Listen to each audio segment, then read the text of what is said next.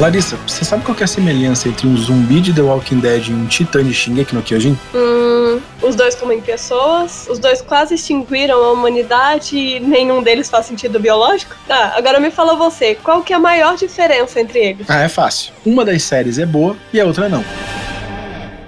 Ah, Larissa, hoje a gente vai falar sobre os titãs de Shingeki no Kyojin. Aí, gosto. A gente vai comentar um pouquinho como eles funcionam, é, as diferenças deles, né, os tipos de titãs que existem e vai discutir principalmente sobre como que eles se transformam, qual que é a movimentação e tudo mais, todos os segredos aí. Bem, o título parece óbvio, mas é sempre bom lembrar, esse podcast contém muitos spoilers, muitos spoilers. Então, se você não assistiu ainda Shingeki no Kyojin ou então não se importa, né, de, ou não quer receber spoilers, então eu te aconselho a ouvir isso aqui depois que você terminar de assistir. Eu acho que por essas informações, elas serem soltas, né, ao longo da, do anime, pouco em pouco, até chegar realmente no momento em que todo o segredo é revelado, talvez fiquem algumas dúvidas sobre realmente como isso tudo funciona. Então a gente vai esclarecer aqui para vocês como funciona exatamente essas transformações e qual que é realmente a diferença entre um titã e outro, de uma forma bem clara e objetiva. Lembrando que nós temos a nossa página no Instagram, Falando Nisso Oficial. Ela tem muita curiosidade, tudo que a gente fala aqui, a gente explica lá em vários e vários posts. Tem muito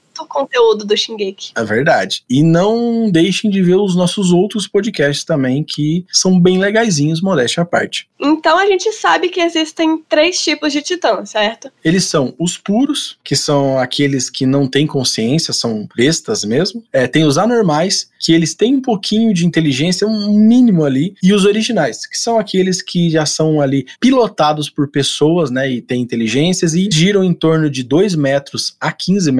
É, raríssimas vezes, eu acho que nem não tem relatos, pelo menos na, na história ali, de tanto, tanto os puros quanto os anormais é, maiores do que isso. Uhum. E eles têm o objetivo muito claro de matar pessoas. Eles param tudo que eles estiverem fazendo para fazer isso. E, inclusive. Não é só matar, né? Comer pessoas. É, eles matam de tudo que é jeito, mas principalmente é, eles comem, né? O curioso é que eles não reagem a quase nada, tipo, a outros animais. Por isso que muitas vezes a tropa de exploração utiliza cavalos, que eles não vão atrás. Tipo, se eles batem num cavalo, é, é uma questão de efeito colateral, mas eles não buscam isso. O, o estranho sobre a questão né, do funcionamento dos titãs é que o objetivo deles, né, matar, comer pessoas, mas é, eles não precisam disso para viver, né? Tanto que eles comem as pessoas, as pessoas acabam parando ali no, na cavidade. Uma espécie de estômago que não é um estômago, né? Depois eles precisam, tipo, regurgitar, vomitar isso para caber mais pessoas. Então eles não absorvem tipo, essas pessoas.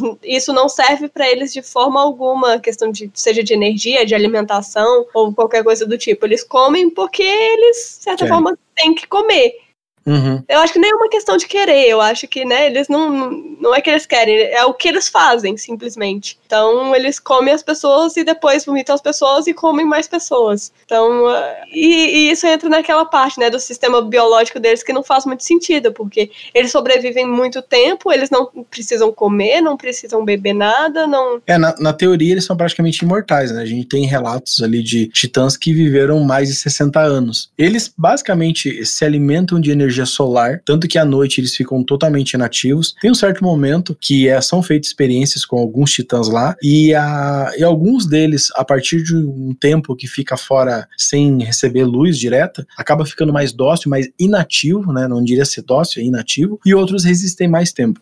Só que sim, eles não fazem sentido biológico porque eles parecem viver todo esse tempo é, sem precisar é, de uma energia. Isso, mais para frente, é explicado que eles são alimentados pela coordenada, que é um poder lá do Titã original que liga todos os Eldianos e é como se tivesse fosse um limbo, sabe? Aonde a, todos os Eldianos são ligados e daí eles conseguem é, a Ymir Fritz, né, a criadora, a primeira Titã, é como se ela conseguisse transferir energia para esses Titãs continuarem é, existindo. Quer ver uma analogia? Quem assistiu Full Metal Alchemist sabe da ligação entre o Alphonse e o Edward. O El. Uhum. E seguiria mais ou menos aquela mesma linha. Você pega todos os Eldianos, meio que eles dividem um pouco de energia para poder dar para esses titãs sobreviverem. Faz sentido. Voltando para a questão da imortalidade, né? Como o Piero disse, eles basicamente são imortais. Então isso significa que se você machucar A gente não tem ele, relatos de alguém, de algum deles que simplesmente morreu de velhice. É, se, você,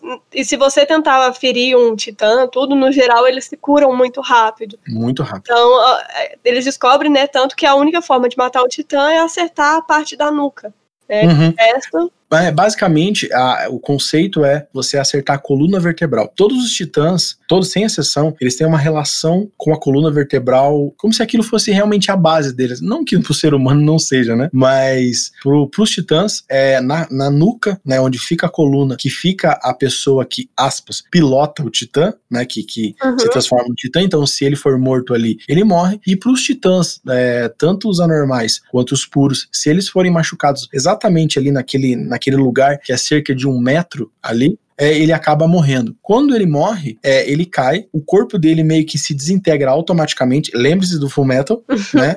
E depois os ossos dele é, se desfazem um pouquinho depois, mostrando que eles realmente são construídos com energia, sabe? Tanto é que a transformação deles é, auto- é automática, né? Quando eles se transformam, é uma explosão imediato. e eles, isso, eles recebem uma grande quantidade de energia e acabam formando aqueles corpos gigantescos aí até colossais. E isso entra no ponto, né? Como é que esses titãs eles são transformados? Como é que se cria um, titã desse? Como o Piero falou, né?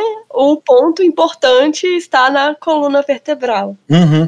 A gente tem que entender que a história da criação dos titãs veio lá da Ymir Fritz, né? Que ela foi a primeira titã. E quando ela morreu, os filhos dela é, comeram parte do corpo dela. E com isso, o líquido espinhal. E com isso eles se transformaram, puderam se transformar também em titãs. Muito tempo depois, é, foi descoberto que se você pegasse o líquido espinhal de um titã e aplicasse num eudiano, ele automaticamente, quase que automaticamente, tipo, Se entre segundos e minutos, ele se transformaria num titã puro ou anormal, depende. Que né? seria esse titã irracional, né? Ou Uhum. pouca racionalidade, focado É. realmente em comer pessoas. Isso, exatamente, né? É, a gente sabe que eles foram jogados lá no, em Parades, né? E assolam lá as muralhas lá por mais de 100 anos. Primeira coisa que a gente tem que entender, que a gente viu no começo do anime, ninguém sabe muito bem de onde vieram esses titãs, o que que eles são, né, como que eles foram criados, mas a questão é, todos os titãs, eles são pessoas, ou eram ou são pessoas.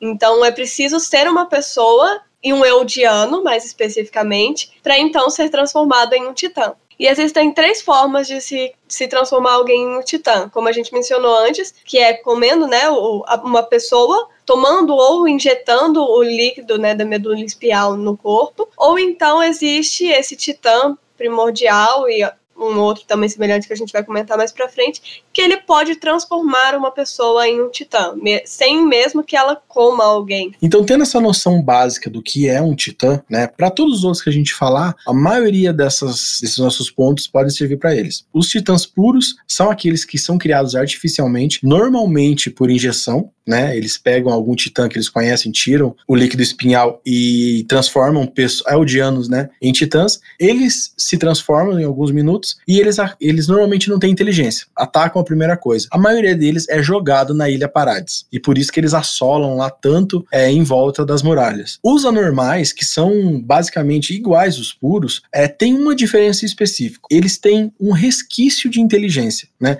Mas assim, eles não são capazes de planejar ou, ou nada muito elaborado. Mas, por exemplo, eles conseguem é, correr atrás de algum objetivo específico, eles conseguem ir em pontos específicos para criar mais destruição. Então, assim, eles só conseguem fazer um pouco melhor essa ideia de caçar humanos, né? Mas nada mais, nada muito mais do que isso. Existem alguns ovas do Shingeki em que a gente pode ver alguns titãs, um titã específico, balbuciar algumas palavras. Basicamente se comunicar. Ele não chega a conversar, ele não consegue compreender, mas ele acaba falando algumas coisas que possivelmente a mente da pessoa ali transformada lá dentro, de alguma maneira está um pouco ativa, né? Esses seriam os titãs anormais. Normalmente são os mais perigosos, assim. E aí depois a gente descobre também, né, que, que a gente pensa, nossa, caramba, tem uma pessoa vivendo dentro desse titã por tanto tempo, esse titã comendo pessoas e matando gente, como é que será que lida, né?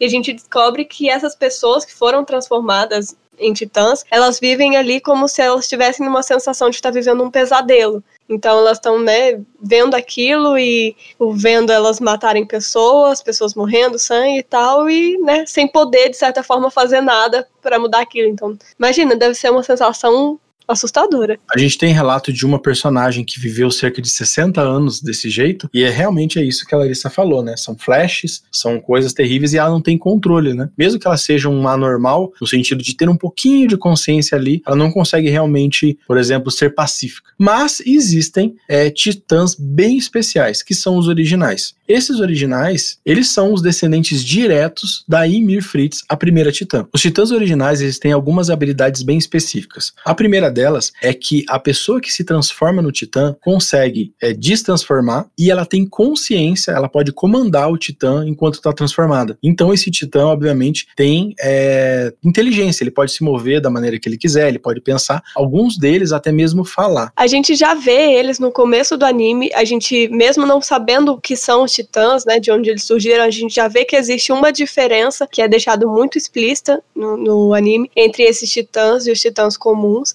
que a gente vê, né, o titã colossal, que é um gigante, que ele é quatro vezes a altura, né, de um comum. A gente vê ele chegando, derrubando um muro e depois indo embora, que é coisa que, né, titã comum nenhum faria. É, ele fez uma coisa muito específica, né? Sim, e, e o simples fato dele virar as costas para as pessoas, para os humanos que estavam ali, já mostra o quanto ele é diferente, porque, como a gente falou, os titãs puros, eles nunca dão as costas para uma pessoa. É, o fato dele não atacar um humano, uma pessoa, mesmo que ela esteja, tipo, ali na frente dele, já mostra o quanto ele é diferente. Logo depois a gente vê o titã blindado, consegue atravessar e, mais uma vez, como a Larissa falou, ele ignora todo mundo, atravessa o portão e não mata ninguém a princípio, né? Então ele vai fazer uma coisa específica. Uhum. Então a gente já vê que eles são muito diferentes desses outros titãs que, que eram mais comuns. A gente descobre ainda que são pessoas capazes de se transformar em titãs. Fica aquela curiosidade, né? Mas como que alguém se transforma nesse tipo de titã e não em um titã comum sem inteligência? E a gente descobre que existe um processo, né, para a criação desse titã, que é desse titã especial.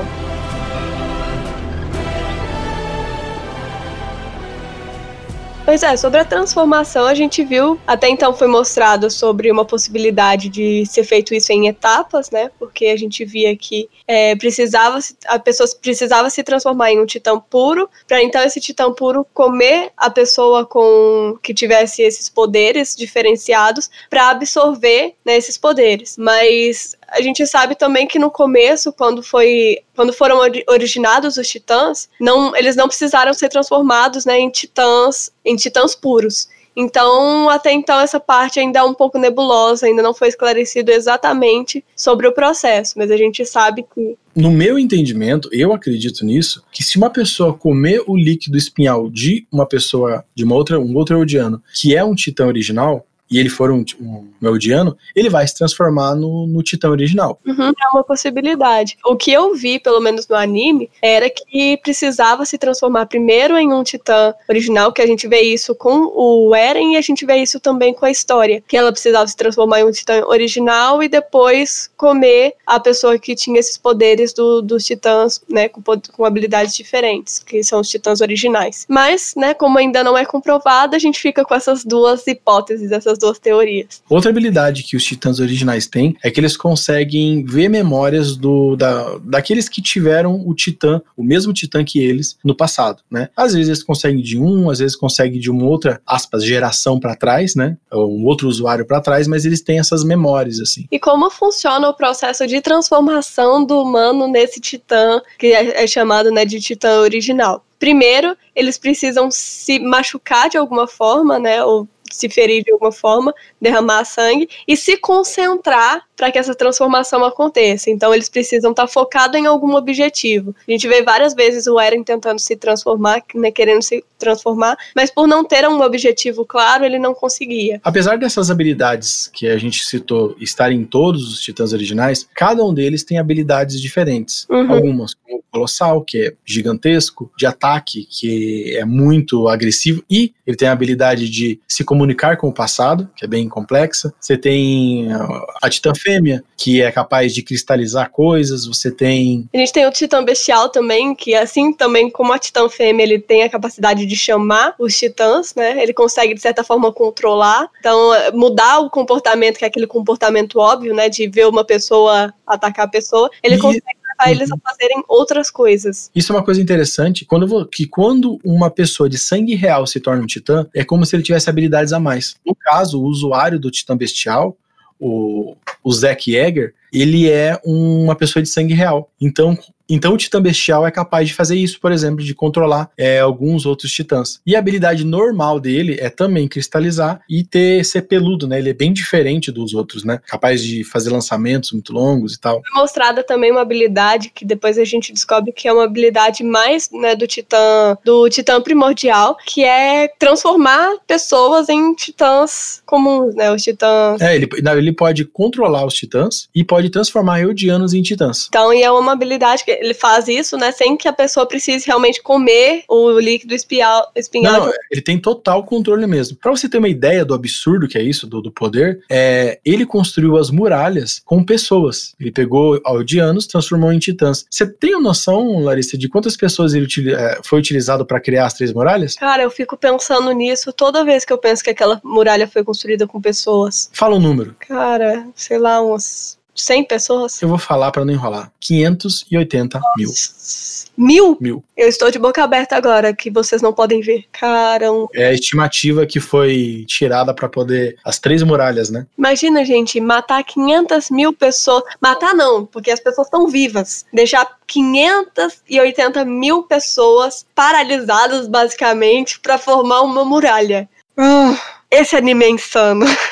e tem outros titãs, como o titã quadrúpede, né? Que tem muita resistência, capaz de ficar meses transformado, capaz de transformar e transformar várias e várias vezes, né? É mostrado isso no, no mangá também. O titã mandíbula, que tem garras e uma mandíbula que pode cortar qualquer coisa e além de ser muito ágil, né? E o Titã Martelo de Guerra, né? Que pode fazer um monte de armadura e um monte de bruxaria que a gente acaba vendo no anime e no mangá. Sim, e a gente descobre, né, que essas habilidades no começo, elas são um pouco mais limitadas. Por exemplo, a própria transformação em si, ela não acontece a qualquer momento. Se o cara tiver ferido, ele não consegue se transformar várias uhum. vezes. Só que depois, com treino, né, isso vai mudando. É possível que a pessoa treine esse, la esse lado de transformação do Titã e consiga fazer, por exemplo, várias transformações seguidas, mesmo estando ferido.